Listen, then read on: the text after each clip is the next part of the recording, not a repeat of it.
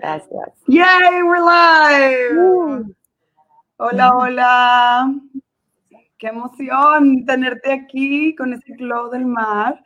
Ok, ok, antes de que yo agarre vuelo y no me pare la boca, no les puedo explicar la emoción. Este es el primer podcast live que hago en, en mi piel y me emociona muchísimo que pueda hacer con Yolanda Cantú, más conocida comúnmente como Tita. Y ahorita que estaba como que preparándome para, para esta bellísima entrevista, dije, wow, o sea, llevo tratando de entrevistar a Tita más de un año. En diciembre del 2008 íbamos a hablar de un proyecto que ella tenía y que a lo mejor aún tiene, ahorita nos platicará, que se llama Art and Psyche. En enero íbamos a hablar de un proyecto que sí vamos a sacar a tema eh, durante esta entrevista que se llama The Awareness Project. Y finalmente en el cierre de esta increíble temporada de arte y procesos creativos, está Tita aquí para platicarnos de su libro. ¡Qué emoción que ahí lo tienes! feliz, claro, aquí está, mira, véanlo, un corazón con vista al mar. No les puedo explicar mi felicidad de, de que podamos, eh, pues, estar aquí platicando tú y yo. Tú y yo nos conocemos desde hace mucho tiempo, la gente eso no lo sabe, pero Tita y yo somos amigas, literal amigas. Eh, y es un verdadero honor tenerte aquí. Es, es increíble cómo cuando tenemos amistades de este tipo y nos vemos crecer y nos vemos sufrir y nos vemos luego vivir en amor, es como, me pongo muy sensible. Ay, te amo. Leer, leer tu libro um, fue revivir muchos momentos que yo viví detrás de cámaras, o sea, detrás de, del libro. Contigo. Y, y fue demasiado bonito leerte. Eh, definitivamente eres una persona sumamente profunda. Esto no, no, no es una sorpresa para ti que yo lo diga, pero para la gente que no te conoce, Yolanda Cantú es la fundadora de The Awareness Project, que aquí está también, no lo puedo poner, que también vamos a platicar de esto. Y ahorita estamos principalmente aquí cerrando la temporada de arte y procesos creativos para que nos platiques qué significa el proceso creativo de escribir un libro, ¿no? Claro. Eh, y, y, pues nada, muchísimas gracias por aceptar mi invitación. Eh, muchísimas gracias. Mira, Blanca Guerra comenta que ella ya leyó el libro, que, yo, que, se, rió, que se rió y que lloró. ¡Qué emoción! La reina de la fiesta también está por aquí. Tía Yolanda, te amo. Fuera. Besos hasta el fin del mundo, por siempre. Mil gracias por estar aquí. Y sí, sí, tu mamá es la reina de las fichas, para los que no han leído el libro. Ya quiero hablar de todo, pero bueno, ok, bienvenida. Hola, Tita, ¿cómo estás? Hola, Roby. Ay, feliz de estar aquí contigo. Te amo y te admiro mucho, ya sabes.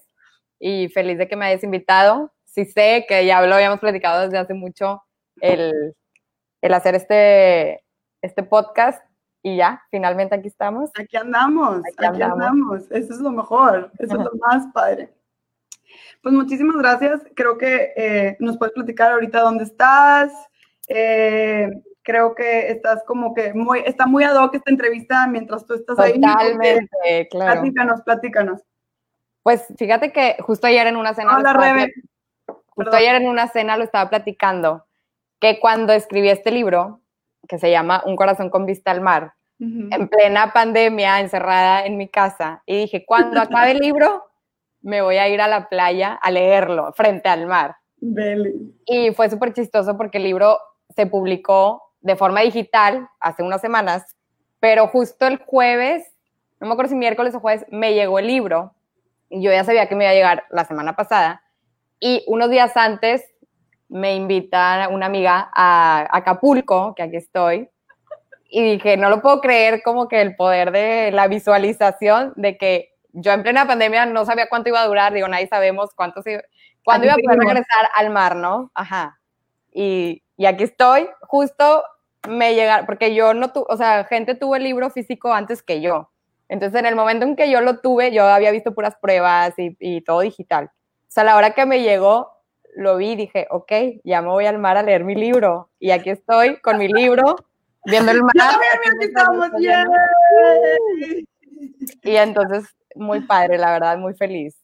Qué increíble. Sí. La verdad que me encantaría que empecemos como que con estos temas de, de, de hecho, tú en tu libro, en uno de los capítulos, hablas de la creatividad y cómo, cómo, no, cómo no soltar esta creatividad, ¿no? De hecho, es uno de los capítulos finales. Y me encantaría que empecemos con esto y luego ya entrarnos a los temas un poquito más profundos. este, y ¿cuál, ¿cuál fue tu proceso creativo? Un poco lo compartes en el libro y, nos compartes que tú realmente lo empezaste a escribir sin pensar en nada, simplemente como una forma eh, natural tuya de expresarte como lo, lo, has hecho durante toda tu vida. Eso es lo que tú compartes en el libro. Este, y que no sabías que realmente si lo ibas a publicar, no lo ibas a publicar, o qué iba a ser de esas bellas páginas, de, de, de, de esa como conciencia que se plasma en el papel, no sabías qué iba a pasar con eso. Pero bueno, aquí tenemos el libro, algo sí pasó, sí se publicó, aquí estamos. Se publicó al final. Pero quiero que nos platiques un poquito cuál fue tu proceso eh, a la hora de, escribir y a la hora de decidir publicar. Eh, este es el último episodio de esta temporada de arte y procesos creativos y durante esta temporada hemos platicado, bueno, he platicado con diferentes mujeres que cada una, eh, de hecho, eres la tercera que tiene un libro publicado dentro de la, de la temporada. David tiene libro, se me está escapando alguien más, y Marguga tiene libro. Entonces, eh, es parte de, de, de, como que de este proceso que yo, a, la hora que yo lo veo, claro que yo lo veo con, desde mis lentes de aceptación radical y todo lo veo y digo, aceptación radical, aceptación radical, todo es aceptación radical. Este, pero me encantaría que nos platicaras cuál fue tu proceso. Y a lo que iba con, con los ejemplos de que las demás, eh, algo que yo notaba en común en estas entrevistas es que hay un momento en donde cada quien tiene que enfrentar el compartirse, tiene que enfrentar el verse fuera de sí y, que lo, y, exponerse a ser vista. Claro, y entonces, en ese proceso de creatividad, mucha gente se atora y mucha gente se quita la etiqueta de creativa y mucha gente se quita la etiqueta de artista porque les da miedo compartirse, ¿no? Y creo que, pues, tú no tuviste miedo, aquí tenemos la prueba. Ahí está. Este, y entonces quisiera que nos platicaras un poquito cómo es ese proceso para ti. Claro.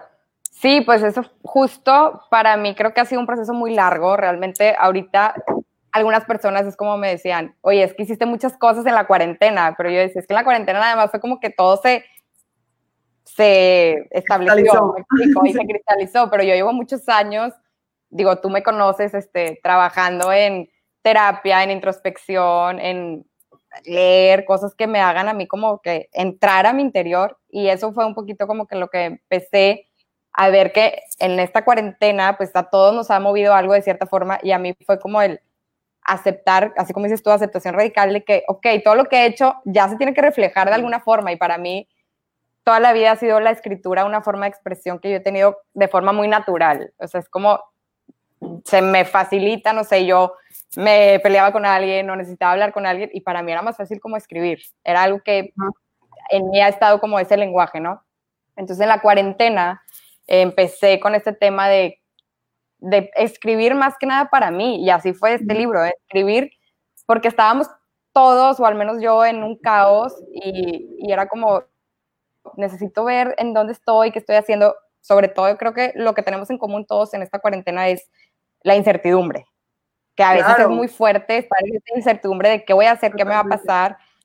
Y como que yo quería ver, ok, estoy en esta incertidumbre, pero quiero ver qué hay antes de mí para poder ver en dónde estoy, para ver qué voy a hacer, porque no puedo estar aquí como que existiendo nada más, viendo a ver cómo se van los días. Entonces necesitaba yo eso, necesitaba ese, ese conectar con qué ha sido de mi vida y dónde estoy ahorita y a partir de ese momento qué quiero hacer.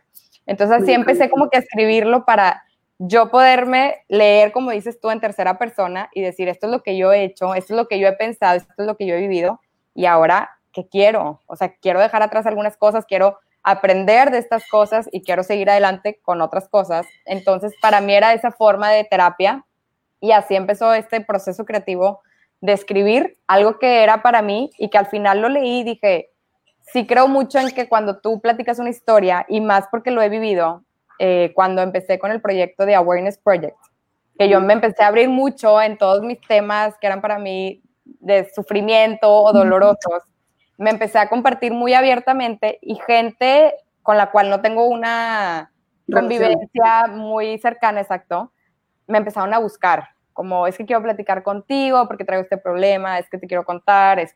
y yo decía, qué chistoso que no nos platicamos y que no buscan a su amiga, buscan a una persona que saben que también se puede abrir porque les da como una seguridad. Y creo que en este libro yo lo hice muy real para mí, porque pues no era para nadie, era para mí, entonces no había por qué no hacerlo real. Y, y por eso lo decidí compartir, porque dije, es que si alguien lo lee y a lo mejor se identifica o a lo mejor dice, ah, yo también he pasado por lo mismo, se va a identificar y va a sentir como, pues lo normal, a mí mucho eso de conectar y decir, ellos también, o sea, persona está viviendo también una situación y, y, todos estamos viviendo una situación complicada que para todos es muy diferente, pero al final es lo que nos conecta y es lo que hace humanos. Entonces eso era un poquito lo que, por lo que lo decidí publicar y así empieza mi proceso creativo en esa forma, que ahorita que lo veo pues, es un poco chistoso porque yo siempre este, crecí con mi mamá, pintora, artista, Totalmente. ajá, y, y, yo siempre había querido, o sea, yo me sentía como artista, de que yo soy muy, como que yo me sentía muy creativa, pero decía, no puedo pintar, no, no sé. Entonces, por ahí no va mi creatividad. Por ahí no va mi creatividad. Y me frustraba como que no soy artista y yo quiero ser artista porque siento que traigo la, o sea, yo traigo aquí lo que quiero expresar, pero no sé cómo. Y a mi mamá, le, que, me encanta cómo le llamas en el libro, que ¿cómo se dice fireworks? Pirotecnia. Tu pirotecnia, interior a punto, a punto de estallar. La pirotecnia yo siempre la he sentido, pero no sabía cómo expresarla. Entonces yo veía a mi mamá que ella pintaba y abstracto y todo y, y ya, como que lo sacó algo. Lo sacaba, yo, yo, no sé, yo, no sé, qué es, cómo lo saco, pero yo sé que yo lo traigo. Entonces me frustraba un poco eso. Y, y me fui dando cuenta que era algo bien natural. Siempre supe, o sea, yo ahorita que lo veo en retrospectiva, creo que también lo platico en el libro, donde yo desde los siete años sabía que me gustaba escribir. O sea, yo desde chiquita tenía diarios y apuntaba y todo era cartas y todo era recordarme a mí escribiendo. Ahí estaba, o sea, ese era mi proceso creativo y esa era mi forma de, de expresarme y de crear algo para compartirlo, pero no, no me había dado la oportunidad de conectarme con eso y creo que eso fue lo que hice en este libro. Sí, y definitivamente creo que la literatura ha sido parte de tu vida, tanto en la parte de, de tu propia escritura, como diarios o como, como sea que tú hayas escrito desde, desde chiquita, porque en, en el libro también comentas que, que, siempre te ha gustado leer. Sí. Entonces creo que, creo que eso es como que de repente van de la mano, no siempre, no uh -huh. siempre van de la mano, pero creo que sí, definitivamente puedo notar ahí un amor por la literatura muy apasionado. Sí. Sí, total. Y algo que disfruté muchísimo del libro es tu amor por la música. Me sí. encanta cómo de repente hay quotes de Katy Perry, de repente hay quotes de Taylor Swift. Que vaya que yo he sufrido tu amor y tu relación con Taylor Swift. Vaya que yo he sido víctima de esa relación. Total. Y, y de repente veo a Daddy Yankee. O sea, me fascina. Y, y, creo que tú y yo lo hemos platicado en diferentes ocasiones, como que de repente vas, sobre todo en un carro o en un camión, que estás como, no estás activamente moviéndote y que vas pensando como que, ¿cuál será el soundtrack de mi vida? ¿No? Estoy segura que yo lo hemos sí, sí, sí. Y, y, es, y entonces me encantó verlo reflejado en tu libro y ver cómo, cómo la música realmente es, es parte de, de, esta energía creativa que está alrededor de nosotros y, y, y nos manda mensajes también. Entonces eso, eso, se me hace súper lindo. No sé si quieras compartir algo, algo de eso. 100%, o sea, y creo que también lo, lo, pongo algo en el libro de cómo cuando una vez fui a una terapia eh, eh, con ángeles y demás, y me dijeron, es que tú tienes que escuchar la música, porque a ti te hablan a través de la música, escucha los mensajes, porque los mensajes siempre están ahí, pero necesitamos, necesitamos escucharlos, ¿no? Y yo, bueno, ok, y ya total puse, puse, me subí al carro y siempre tengo como que, pues el Spotify y ya sé la música que yo poner, y dije, voy a poner el radio. Ajá y voy a poner a ver qué sale. Y me salió una canción que a mí me llegó mucho y que me puse a llorar y llorar y llorar. Y de hecho no llegué a mi casa en todo el día porque mmm, sentía así como eh, el corazón explotando y no quería ver a nadie que me, quitara como vibra que yo estaba sintiendo. pero yo sí, toda la vida me he conectado mucho con la música y, las, y, creo que son con las palabras y, y, que me conecto mucho con eso. Siempre he tenido como la frustración de que yo hubiera sido la más feliz siendo cantante. Cantante, sí. No, o sea, es que es lo que yo siempre quiero. Me encanta que digas eso porque disclaimer aquí, perdón, nos conocemos demasiado, nos te van a conocer más aquí. Sí, total. Tita es la peor para ir en un carro, porque ella quiere cantar todas las canciones, como bien lo dice, pero se sabe la mitad de la letra de cada canción. Entonces, ella claramente es una mujer creativa y artista, porque ella durante la canción empieza a inventar la letra. 100%. Ella Yo siempre la letra porque ella va a seguir cantando. Siempre, siempre. Y mil personas se van a ver identificadas con esto de que les choca que yo vaya cantando, porque no me voy a callar. O sea, si no me la sé, la voy a inventar. Pero no me voy a callar porque yo quiero cantar.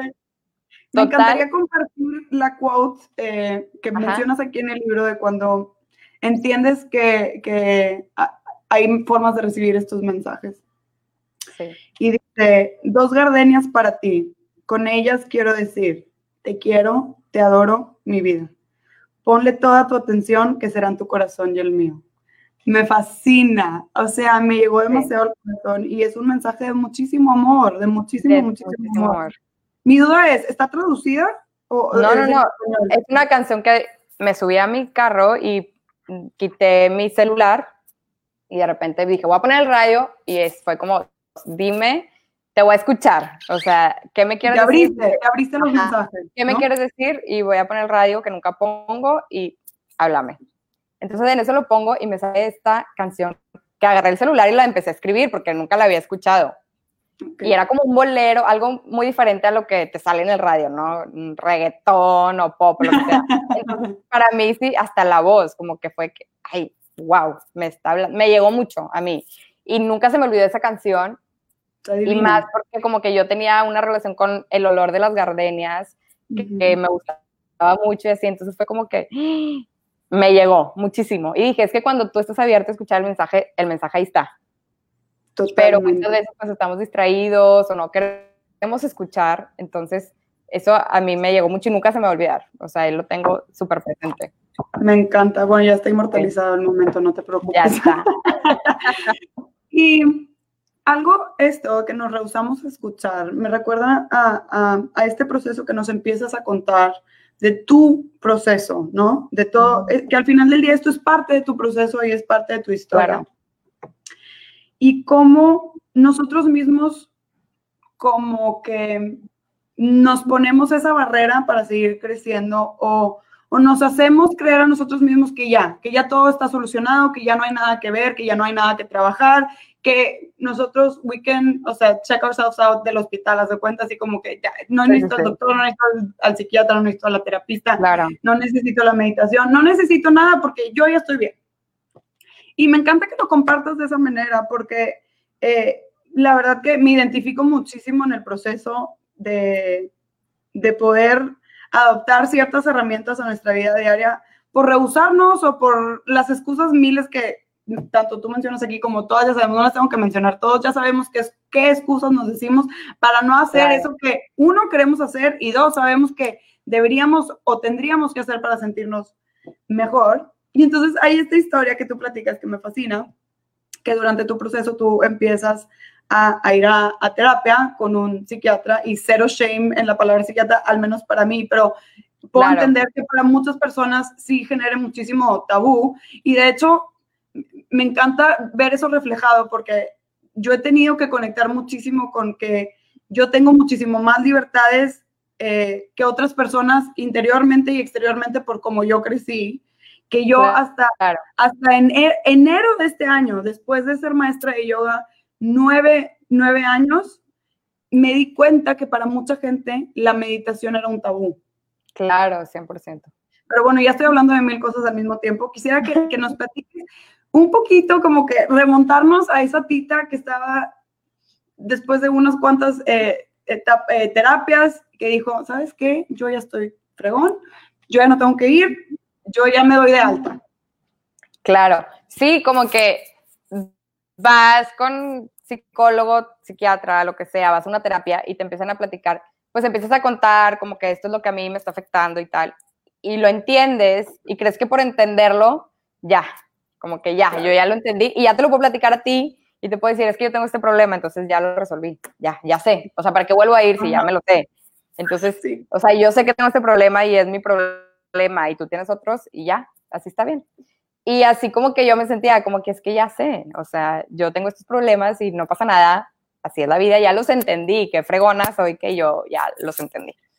Y, ajá, y, y, no, y te das cuenta que, bueno, ahorita ya que he estudiado mucho de este, bioneuromoción y la neurociencia y todo eso, pues entiendo que el inconsciente está lleno de todos nuestros traumas, heridas, recuerdos, memorias, información, recuerdos, etcétera, que no necesariamente tienen que ser como que negativos, pero que ahí están y que para y ni siquiera sabes accesar a ellos. Entonces, muchas cosas las estás haciendo sin estar consciente y, y crees que por, ya lo, o sea, lo que estás diciendo y lo que estamos platicando es algo muy consciente.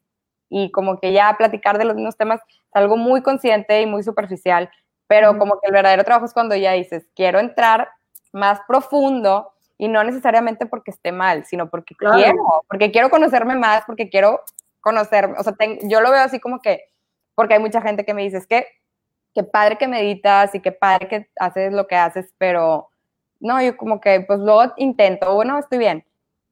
A ver, es que no tienes que estar mal, o sea, el chiste es que quieras entrar y buscar tu mejor versión, porque yo lo veo como que digo, estamos aquí una vez, nadie sabe ni qué hubo antes ni qué va a haber después son teorías y tal. Pero ahorita estás aquí, tienes una vida y yo quiero sacar lo mejor de esta vida. Quiero verme en mi máximo potencial y conocerme lo más que pueda. Porque estamos queriendo conocer a todo mundo, pues conócete a ti. Y eso implica conocer luz, pero pues es un trabajo y es un trabajo profundo y es un trabajo pesado y es un trabajo de disciplina. Entonces, eso, por eso me apasiona tanto el tema de la meditación y por eso digo, qué padre ir a terapia, aunque no tengas según tú ningún problema, qué padre, conócete más. ¿Por qué no te vas a querer conocer más? O sea, ¿por qué no? Sí, y creo que en ese, en ese aspecto de conocernos más, cuando vas a terapia o yo hice varias entrevistas el año pasado justo para ver como que qué temas quisiera la gente eh, conocer en el Mi Piel Podcast. Y hablé con como 20 mujeres. Y lo que yo veía reflejado era que se conocían porque tenían conversaciones de ellas mismas, con ellas mismas, en su cabeza. Ya. Sí, sí, y entonces ya, ya me conozco, si hablo conmigo, me trato y yo nomás observando, ¿verdad? Y yo decía, wow, qué interesante que para mucha gente eso es suficiente trabajo de introspección y, y, no lo, y no lo aterrizan de otra manera, ya sea que se vea reflejado o como tú dices, o sea, yendo aún más profundo de esto que puede parecer acá como, wow, la gran nueva realidad, que ya lo entiendes todo, pero realmente es la superficie y no es la raíz, ¿no? Y me encanta eso que dices, que no tienes que estar mal para accesar a estas herramientas. Y eso es algo que yo también comparto muchísimo. Y, y me recordaste a, a, una quote de mi maestro, eh, con el que llevo estudiando ya estos nueve años, y, y es, que el sufrimiento no tiene que ser el catalista para crear cambio. Y eso se me hace súper poderoso. Y eso es algo que tú compartes en el libro, que se me hace una joya divina para cualquiera que, que pueda tener sus manos en él. Eh, y, y es eso, es darnos cuenta que no, el hecho de ir a una terapia, el hecho de meditar, el hecho de hacer yoga, no te hace una persona que estaba mal y tiene que estar, se tiene que componer. No, es simplemente, es es un proceso de expandir nuestra conciencia, de conocernos mejor y de entender por qué hacemos las cosas. Porque así como dices tú, ok, vas a terapia y ya lo entendí, pero realmente no te conoces, no reconoces tus patrones inconscientes y entonces de nada sirve porque sales y vuelves a cometer o vuelves a tomar las mismas decisiones que te llevaron a llegar a esa terapia o lo que sea, ¿no? Dependiendo de la situación de cada quien. Pero sí, me, me, encanta que tú lo, lo, lo, expresas así. Y es verdad. Es que puede ser algo súper... Concuerdo al 3000. O sea, creo que puede ser algo súper divertido o súper... Claro. O sea, es, es interesante conocerte, no tiene que ser como lo relacionan, yo creo, mucha gente con como, ay, está yendo un psicólogo y pobrecita y, híjole, se medita porque no está bien con ella misma. Y y sí, al principio obviamente te vas a conectar con cosas probablemente negativas, o no solamente eventualmente, porque digo, te estás observando, la meditación es más que observarte, ¿verdad? Y te estás observando y, y, pues si traes algo eh, que te está incomodando, te va a incomodar más, porque lo, va, lo vas a ver. Entonces sí, probablemente en algún momento va a ser algo incómodo, pero puede ser también súper divertido y súper padre. Entonces a mí se me hace algo padrísimo que me encanta. digo, qué padre tener esta herramienta y yo me siento muy afortunada por tenerla y en parte también es como esas ganas de compartirlo porque digo, qué padre que llegué a esto. O sea, es Totalmente. increíble que te da muchísimas herramientas para conocerte a ti, independientemente de que si quieras para lograr algo, para visualizar, claro que sí, para hacer de tu vida lo mejor, pero simplemente por el hecho de conocerte. O sea, sí, se me, hace una excelente razón. No, necesitamos más razones que esa. Como que no te tengo que convencer tanto, simplemente estás súper interesado en conocer a todo mundo. Y cuéntame de ti, platícame y quiero conocer, conocerte a ti, qué padre. O sea, hay muchas cosas padrísimas tuyas y vas a conocer todo un mundo que a lo mejor no te has dado la oportunidad. Entonces, eso es lo que yo digo, como que lo que o sea, no hay necesidad de convencernos tanto y no tienes que tener ningún problema ningún trauma así gravísimo, que yo creo que sí, todos tenemos, aunque esté ahí súper escondido, eso es... Pero bueno. te iba a decir, yo te iba a decir, o sea, es, o sea, es cuasi imposible, me atrevería a decirlo públicamente, que una persona no tenga un trauma. Finalmente, todos estábamos muy felices, ocho meses, nueve meses en la panza de nuestra mamá, con todo muy fregón, y nuestro trauma máximo primero, todos lo tenemos porque todos nacimos, todos nos sacaron de esa perfección, así que todos tenemos cosas. Todos tenemos algo que resolver y todos tenemos algo que mejorar. Entonces, para mí es como la gran herramienta en la vida. Me encanta. Y bueno, hablando de, de estos procesos que nos llevan a accesar a estas herramientas, tú muy noblemente te abres y nos platicas tu historia, que tengo aquí en tu cumpleaños de hace un año y medio, tú y yo platicando de, este tema que luego lo veo escrito y me, llena el corazón, porque para ti eh, tu proceso de tu salud fue y ha sido un tema muy serio para ti y sobre todo el poder lograr compartirlo ha sido un reto. Entonces, mil felicidades, muchísimas gracias por compartirnos eso que es tan tuyo. y, y y pues no sé, me encantaría que, que, nos platicaras un poquito más de cómo ha sido a ti esta forma de, de, integrarte como persona, ¿no? O sea, como estás viviendo ciertas cosas que te generan pues esta desilusión y estos eh, eh, dolores, tanto físicos como emocionales, y vas buscando como estas herramientas para realmente al final, como llegamos, como entre más vamos conociendo tu libro, a este momento donde tú puedes voltear atrás y decir, ok, me ha tocado vivir esto, he tenido que superar esto, pero, pero ahora entiendo, ¿no? Claro. Y entender de verdad, no, el entender que estábamos platicando hace tres segundos, o sea, el entender de verdad. Sí, pues para mí sí fue un golpe súper fuerte. Eh, el que me dijeran, tienes una enfermedad autoinmune a mis casi 26 años y yo me sentía como que en la gloria de la juventud. Inmortal. Inmortal. O sea, mi problema era que me decían, tienes reflujo y, vas a tener que comer mejor y tienes que cuidar y ya no puedes tomar. Ese era mi problema.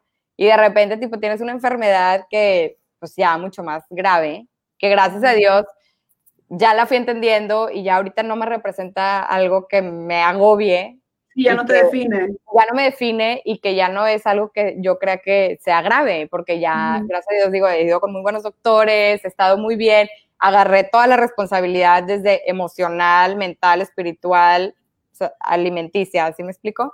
Entonces me hice responsable de eso, de que, a ver, si yo me la generé, aunque sea a un nivel inconsciente, me la tengo que sanar. Y no es que ya, ya no la tenga, es que ya no me implica como... Una carga. Una carga, exactamente. Y creo que ya le encuentro el sentido de por qué, de por qué llegó. Y eso fue lo más increíble, porque realmente la persona que era yo antes, y no creo que era una este, persona que vivía en la inconsciencia o que no se quería indagar o que no quería hacer introspección, simplemente no, siempre, ha sido muy, siempre he sido muy profunda, como lo platicábamos. Yo siempre he sido muy profunda desde chiquita, yo creo que me reflexionaba todo y quería reflexionar todo y quería tener conversaciones muy profundas, pero, pero creo que para mí ya no fue como, o sea, ya tiene un sentido y hasta lo veo como digo, qué padre lo que me, en lo que me convirtió. Porque yo, por ejemplo, iba desde doctores, psicólogo, terapias, a lo que sea. Es que tú, o sea, siéntete muy orgulloso, no te rindes, no te... O sea, siempre como que le echas demasiadas ganas. O sea, yo iba a una terapia, sí. algo, y yo, sí, ya estudié esto, ya me lo sé, y ya investigué, ya traté, y me decían, ok, o sea, ya sabes mucho, déjame manejarte de otra forma porque como que siempre le he echado muchas ganas, y sí, ganas de querer estar mejor, de querer crecer, de querer disfrutar más, y creo que no es que estaba mal, pero estaba muy cómoda. Entonces esto me vino a incomodar, ¿no? Y me vino a como que saca lo mejor que tengas, porque eso creo que yo, sí es algo que yo me siento bien orgullosa de mí, de que no, no me quedé con el, ok, así me voy a quedar, o pobrecita. Sí tuve un momento de, de sentirme la más víctima y de sentirme, lloraba todo el día, yo creo, o sea, mucho tiempo de que me sentía sí, así. Es un proceso de, de, duelo, pero es un proceso de duelo. Proceso de duelo. O sea, pero al final fue como, ya, o sea, esto me, es lo que te está me traumaría más si, si, nos platicaras que siempre te sentiste así. Como no, no, no, ay, o sea, depresión. O sea, eso sí me traumaría de que estás bien. Sí, no, no, no, no, fatal, o sea, muy mal.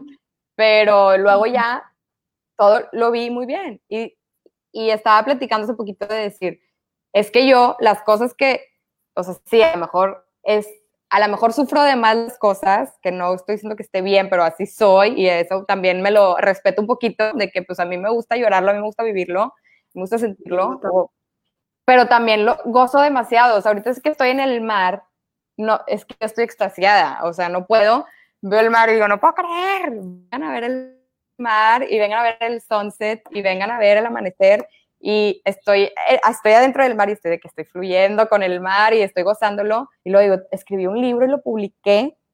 A mí, que me daba tanto trauma hablar de que yo había tenido sí. un inmune, que para mí era como una derrota, y, sí. y estoy bien y, y, lo publico, y gente que se identifica conmigo que me escribe y digo, wow, qué padre lo que he logrado.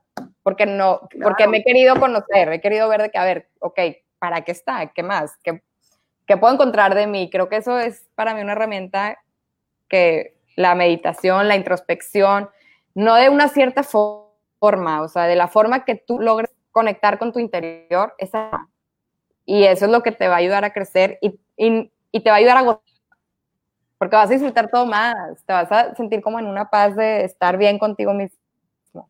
Claro, y creo que es importante compartir que el hecho de que llegue un momento donde logremos entender nuestra vida no quiere decir que el proceso es así de bonito. No, no, súper doloroso y, y, pues así es. Pero al final todos vamos a tener cosas dolorosas, aunque sean diferentes. Claro, pero creo, todos... que, creo que es importante como entender o al menos compartir que como tú lo haces en el libro, o sea, que realmente no. estos procesos no quiere decir que sean de color de rosa. No, y sobre todo nada. cuando hablamos de este proceso de conocernos, de aceptarnos, sí. de realmente abrazar todo lo que está presente en nuestra vida, aunque sea algo como una enfermedad, que tú estabas en ese proceso de aceptar tu propia enfermedad cuando llega una noticia aún más dura sí. para ti. Y, y, y simplemente, o sea, me encantaría que nos platicaras sea, ya o sea, sabemos que estás gozando, sabemos que eres una, una persona súper resiliente y que has encontrado la herramienta, pero me encantaría que, que, pudiéramos poner las cosas así como lo haces en el libro, de la forma más real y, y platicar -huh. un poquito más del de pequeño, de manera, o sea, no, no tan expansivamente, sino de ese proceso que no es fácil. Nada o sea, fácil, es, muy fácil, es, es muy fácil estar del otro lado después de años de estar claro, luchando en el mismo proceso, ¿no? Entonces, sí. tú ya ahorita estás como del otro lado, ya volteando hacia atrás y decir, uff, crucé la meta. Que viene otra que carrera. No, ¿no? se acaba, que no se acaba porque no digo, hay días, hay días hay días. O sea, y... todos los días amanecemos y la incertidumbre oh. es lo único seguro que tenemos.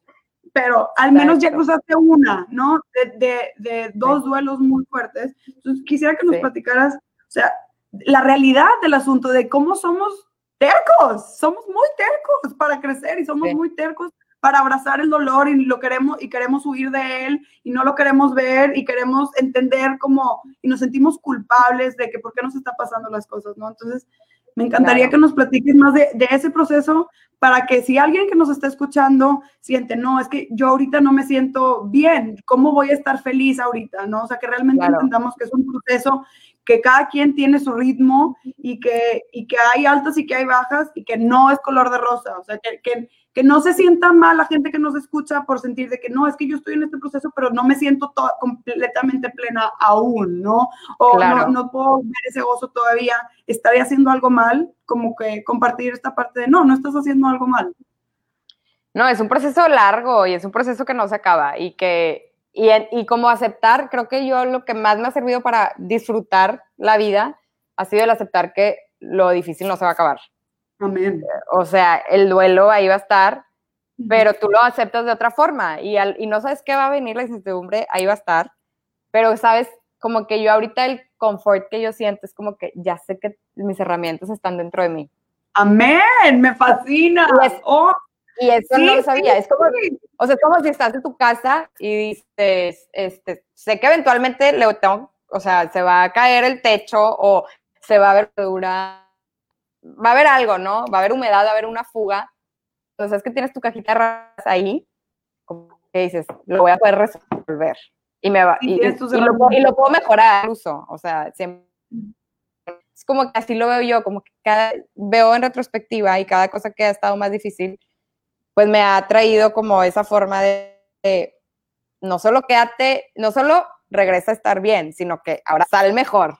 Y ahí están las herramientas, las tenemos. Entonces, y sí me he encontrado con que puro de nuevas y digo, ay, wow, ya, no sabía que era tan fuerte, no sabía que era tan resiliente, no sabía que era tan creativa y que podía lograr esto. Como que me voy descubriendo nuevas formas, entonces digo, tiene un sentido. Y hace poco estaba hablando con mi mamá y le decía, algo de lo que te refieres también de dos duelos es pues la enfermedad de mi mamá, que también ella, este, para mí fue muy doloroso y, y, sigue siendo, pero, pero entendemos las dos y es algo abierto que podemos entender que tiene un sentido mucho más fuerte. Y él estaba diciendo, imagínate, porque, ay, o sea, las enfermedades han sido como un trauma muy fuerte y pues gran parte de lo que me ha costado. Y le digo, imagínate que no existieran las enfermedades. ¡Qué horror! O sea, no estaría padre. Me encanta. O sea, no esperaba esa, frase. O sea, es que tú te ves como individuo y dices, no, yo no tienes ningún sentido mi enfermedad. Pero bueno, entonces, si la tuya no tiene ningún sentido, no tiene ningún sentido la de nadie. Entonces, vamos a ver todo el universo sin enfermedades, pues sería un mundo de excesos, de cero conciencia, de cero querer salir adelante, de cero conectar con tu cuerpo, porque el cuerpo, pues, ahí está y aguanta todo. Entonces, qué mundo tan vacío, o sea, y nos cuesta porque queremos que esa lección nos la enseñe alguien más, ¿no? Cuando a ti te toca vivirla. Pero yo sí pensaba eso y sí me impactó. Dije, qué feo tener un mundo donde no haya ninguna enfermedad. Y está raro, porque obviamente lo que estamos luchando es no tener enfermedades.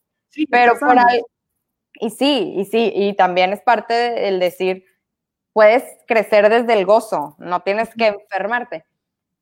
Pero pues somos humanos, somos humanos y a veces necesitamos eh, situaciones para entender y para mejorar. Entonces, tomarlo simplemente como algo que es humano y que nos va a ayudar a mejorar, sin tanto drama y sin tanto sufrimiento. Y como tú dijiste al principio, era, tú estabas muy cómoda. Entonces, la vida vino a tocarte la puerta de la incomodidad fuertemente, ¿no? Fuertemente, sí. Sí, sí, sí. Y no quiere decir que, que, que por estar cómodo ya, tenemos que estar esperando que algo malo va a suceder. No, para nada. Pero no, puedes salir de esa comodidad tú solo, eso es lo padre, o sea, eso es lo padre que no necesitas esperarte a que tu cuerpo te hable y a que simplemente tú empiezas a conocer y empiezas a, sentir lo que a lo mejor es incómodo para ti y que ahí está, porque todos tenemos algo, es total. Entonces, puedes disfrutarlo, disfrutar ese proceso de crecimiento y enamorarte del proceso. Es como dicen, bueno, y si medito, ¿qué me vas a dar de beneficio? O sea, pues no, enamórate del proceso y que, y que disfrutes eso, que disfrutes porque sabes que te estás amando en ese momento. Si viene algo padre, qué bueno, pero si no, tú sabes que es, yo lo veo como que de aquí a dos años, eh, y si en dos años no hiciste nada por ti, qué triste. Y si tú dices, no sé qué va a pasar en dos años porque nadie sabemos, pero yo cada día me amé porque me di mi tiempo, me quise este, conocer, quise ver qué hay dentro de mí, me quise dar lo mejor. Qué padre, qué padre tener eso. Increíble, totalmente. Y lo explicas demasiado bonito en el libro.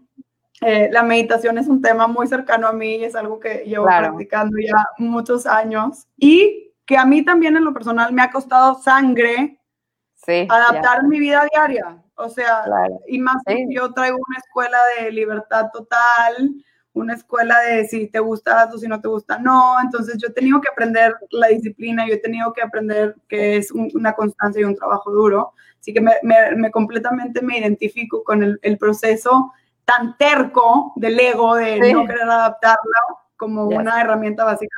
Pero digo, ahorita mi práctica espiritual es una locura, ya, o sea, una meditación más, yo creo que ya voy a explotar de luz, ya no, se puede más.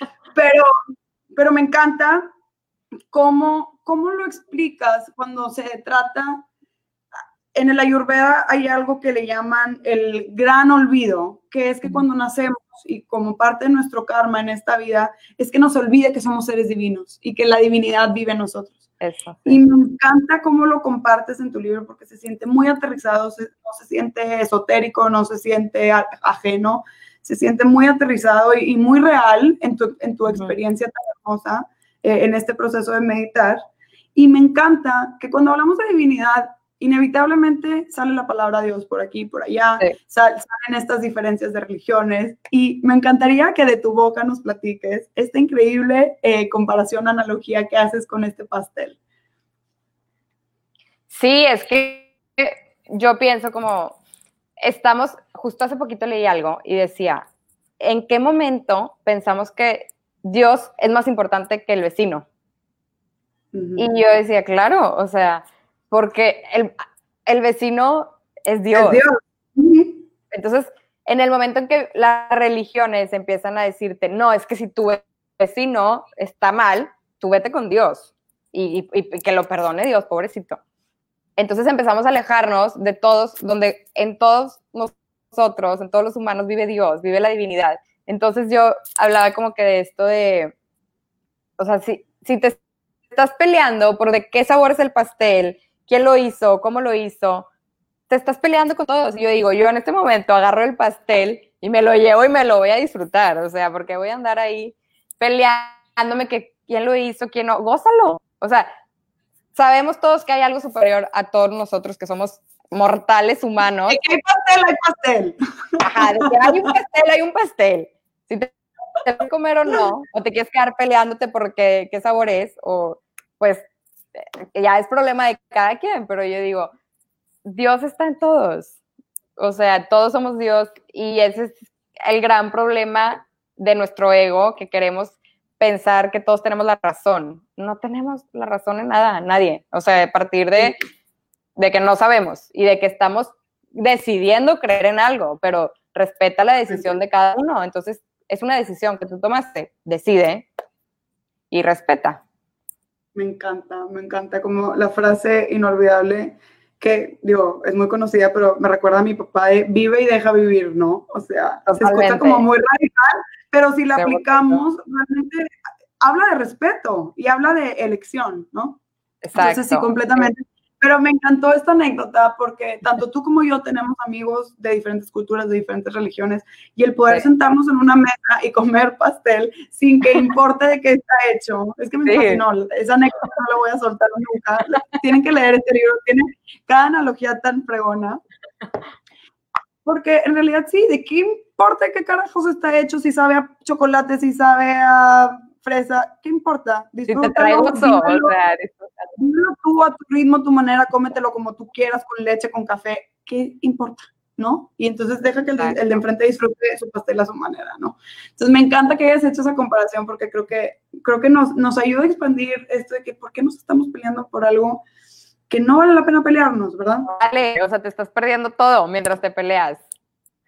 Ya te quedaste sin pastel, te quedaste sin atardecer, te quedaste sin convivir, ya toda la fregada. exacto. Por querer tener la razón de algo que no la vas a tener porque es algo común. es algo constante que no, nadie sabemos, es único constante. Entonces, Totalmente. eso sí, a mí me, me, hace mucho ruido. Y otra cosa que me acordé ahorita, que estabas, este, que te veo, también cuando dices en Los Ángeles, me acuerdo, o sea, eso nunca se me va a olvidar, de ese hike que hicimos y que ha sido a mí, para mí ha sido también como un, una lucha, las etiquetas de, es que eres introvertida o eres extrovertida, es que tú eh, te consideras tal o tal, y nunca he sabido, yo nunca he sabido cómo soy, y me acuerdo mucho que lo platicábamos de que ya, o sea, no sé cómo soy, no me conozco, y para mí era como que no, no tengo identidad, o sea, no sé cómo soy de... o sea, no me podía yo definir a mí misma, a mí me incomodaba demasiado en el colegio cuando te preguntaban, y defínete, o no sé qué te preguntaban, ay, no sé, o sea, yo cambio constantemente, no, no, no sé. Y, y eso lo platicábamos, de que qué ansia que nos estén poniendo etiquetas constantemente. No tengo, no tengo. Y me acuerdo que leímos un quote, que no me acuerdo exactamente cómo va, pero me acuerdo que hasta la puse en Instagram y que era como, este, un día puede ser tal y al otro día no. Un día te puedes enojar y el otro día puedes estar feliz. Un día puedes llorar y el otro día te puedes reír. Un día tal y un día tal. Y así eres. No tienes que identificarte con algo. Y también para mí ha sido algo que va muy dentro de mi proceso creativo, el dejarme de definir. O sea, el decir, es, sí, te da licencia de crear.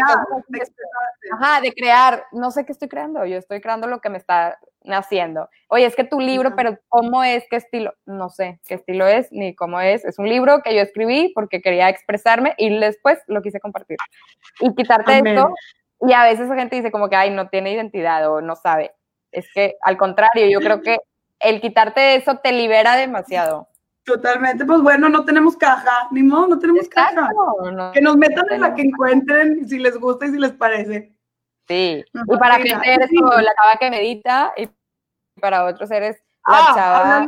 Hablando, de etiquetas de la chava que medita, yo llevo, yo dejé de comer carne en prepa por dos años. Claro, me acuerdo. Y esto fue hace 10 años y hasta la fecha, el 80% de la gente que conozco de Monterrey piensa y tengo la etiqueta de que, ah, es que ella no come carne, ella es vegana. Claro.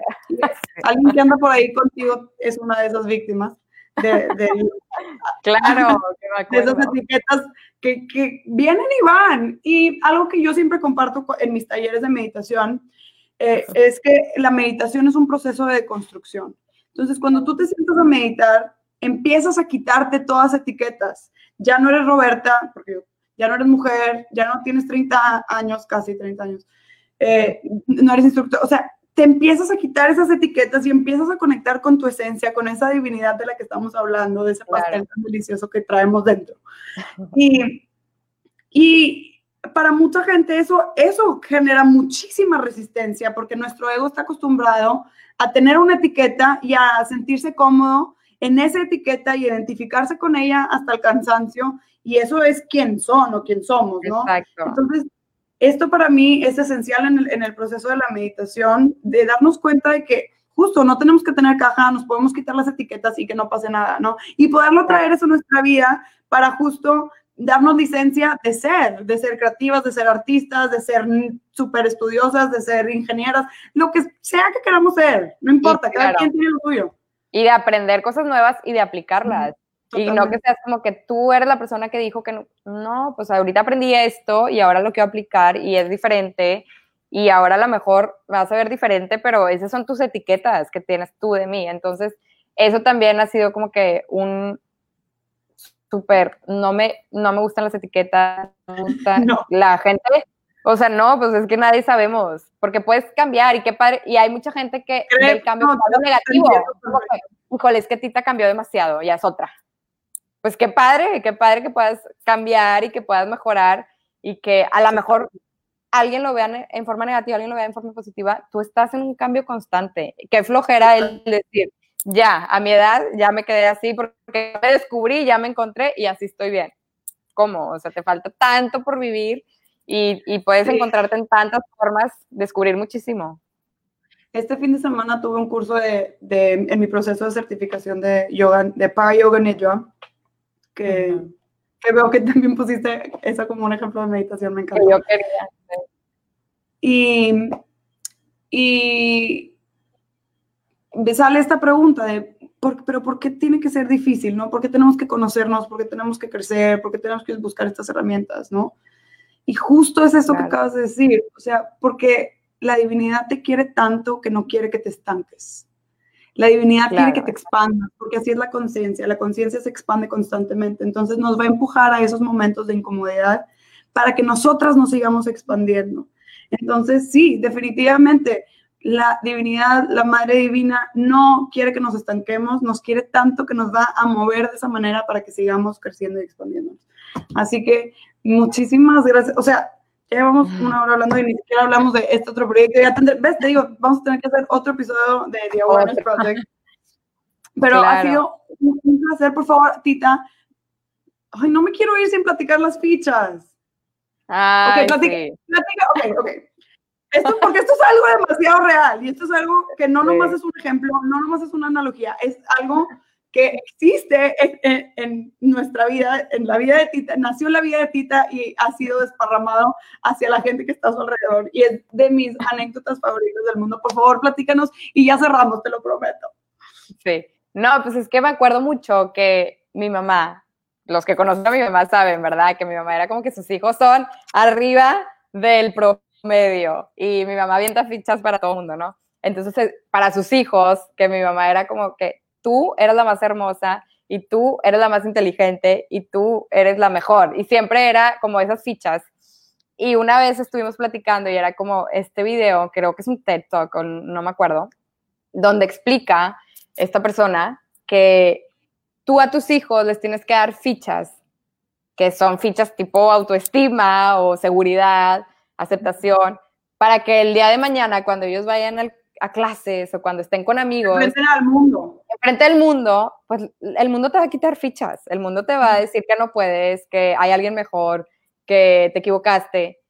Y si no tienes ninguna ficha, pues no, o sea, es como estás en el casino, pues vas a quedar en ceros o te vas a quedar endeudado. Entonces el chiste es también como que, sí, dar fichas. Y eso es algo que yo siempre como que agradezco mucho de mi casa y de mis papás, y de mi mamá especialmente, que siempre me dieron demasiadas fichas, muchísimas fichas de que tú eres la mejor. Y, y, y, sí, te la crees y dices, sí, soy la mejor. Y eso que llegan y te quitan fichas, pero ahí tienes. Entonces es bien importante también como reserva, ahí tienes tu reserva. Y, es, y te van quitando, y te van quitando la vida, las experiencias, las situaciones, ¿no? Y tú misma, porque tu mente te sabotea y te vas quitando tú solita. Pero ahí es cuando entiendes mucho. Yo siempre como cuando veo a la gente adulta y veo problemas, siempre te vas a la infancia y dices, es que no le dieron fichas, o sea, necesitamos fichas. Y las fichas no solamente se dan en la infancia y ya, o sea, como que hay que repartir fichas y hay que decir, yo algo que te admiro demasiado es que tú eres también súper fichas, o sea, tú siempre estás dándole, sí, porque tú siempre le estás chuleando a todo el mundo, eso es algo que siempre te veo diciéndole a alguien algo bonito y yo digo, qué padre, porque somos mucho de la cultura de no, como que no querer chulear a alguien o no quererle decir, oye, qué padre, te felicito, o como que te da un poquito de inseguridad que a alguien le vaya mejor. Y eso lo repites mucho tú también, de que como mujeres, y digo, tiene todas las razones, que si todos nos diéramos las fichas que necesitamos, la vida te va a quitar algunas, pero vas a tener, ahí vas a tener fichas. Entonces eso también lo digo como que tan importante. aquí están dos señoras súper fichas mandándonos más fichas en este momento. no puedo ver yo, pero qué padre. Sí, te, informo, te informo para que sepas que, te están cayendo fichas aunque no las veas. Es que sí, las fichas se tienen que dar, porque ya, o sea, la vida nos va a quitar. Entonces hay que darnos y todo. Me encanta. Darnos y lo que haces tú también está increíble porque sí, eso necesitamos muchísimo y salirnos del, del confort. No necesariamente porque te llega una situación, sino porque tú quieres y porque quieres más de ti.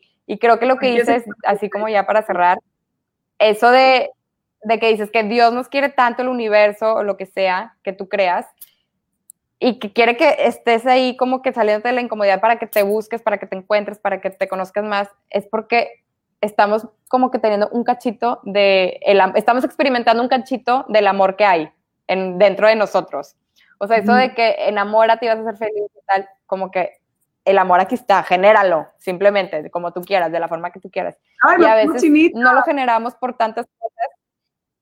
Sí, como que no hay necesidad de, es que cuando alguien te ame o es que cuando tú ames, ama, em, o sea, así, en general, ama todo, todo, todo, todo. Tu vida, tu segundo, tu respiración, lo que hagas todo el día. Y en ese momento en que ames, porque sí, y punto, vas a encontrarte en otra forma y vas a gozar más. O sea, realmente, y eso creo que es a mí lo que más me gusta, porque yo experimento sensaciones de amor muchísimo más fuertes que antes. Entonces, por eso me gusta mucho conectar con lo que tenga que ser, porque, porque ese conocerte y esa introspección te va a llevar a eso, te va a llevar a amar de formas mucho más libres y mucho más abiertas y mucho más significativa. A querer dar fichas a todo el mundo y darte fichas a ti también. Darte Y, fichas, sí, totalmente. Por eso no quería que se me escapara este concepto antes de que cerráramos, porque es, es mágico, de verdad es mágico. Porque es muy sencillo y es, es, es muy lógico. O sea, es algo que, que podemos, literal, podemos ir a comprar fichas y, y físicamente practicar. A ver, ¿cómo me voy a dar fichas? O sea, realmente a ver, una, algo, claro. es algo sí. Que, que sí, que sí es aterrizable. Y, y claro, ay no, bueno, espérate, este, te amo con todo mi corazón. Ay, Por favor, dinos dónde te puede encontrar la gente y dónde pueden comprar tu libro. Bueno, me pueden encontrar en Instagram, The Awareness Project MX, así lo encuentran. Y el libro lo pueden encontrar ahí, lo pueden encontrar ahí. Este, lo pueden encontrar en Barnes Noble, en iBooks, en Kindle, en Amazon lo pueden pedir físico, en Bubok, en, y en Barker and Jules, que es la editorial con la que publiqué este libro. Entonces, está en varias es plataformas. MX o MX? Ah, The Awareness Project. The Awareness Project MX, así se llama la cuenta de Instagram. Y sí, está en varias plataformas. En los comentarios. Así que ya escucharon Barnes Noble, Amazon. Yo lo pedí por Amazon, estoy en Los Ángeles, así que la gente que nos está escuchando de Los Ángeles, de Estados Unidos, lo pueden pedir por Amazon. Me llegó a los Sí. dos días, o sea, no se tardó nada en llegar. Llega- pueden en Sí, cualquier lugar. llega a todos lados, ya llegó a Francia, España, Estados Unidos, a Chile, llega a creo que a muchos lugares, entonces ahí lo pueden pedir sin ningún problema físico, si les gusta físico o en digital. Muchísimas Ay, gracias. Roby. un placer. Les prometo a los que nos están escuchando que no es la última vez que van a escuchar a Tita. Vamos a hablar de The Awareness Project pronto, se los prometo. Ya queda, queda, queda como una promesa a, a ustedes que nos escuchan y para nosotras porque eh, amo, amo, amo tenerte aquí. Muchísimas gracias, Tita. Y aprovecho eh, para compartirles que en mi piel podcast en Instagram se va a mudar a mi cuenta Robbie Kicks. La cuenta de Instagram de mi piel podcast se va a quedar abierta, pero ya no va a ser una cuenta activa después de que publiquemos eh, este episodio. Así que todo sigue igual, simplemente la, la cuenta principal donde van a poder ver qué episodios hay, etcétera, va a ser en arroba Robbie Kicks en Instagram. Así que muchísimas gracias, Tita. Te adoro, sigue gozando, feliz en el mar. Aquí Qué ando. rico, qué Te rico. quiero mucho, Roby. Más. Besos, besos, besos. Muchísimas gracias. Gracias a ti, te quiero. Bye bye. bye.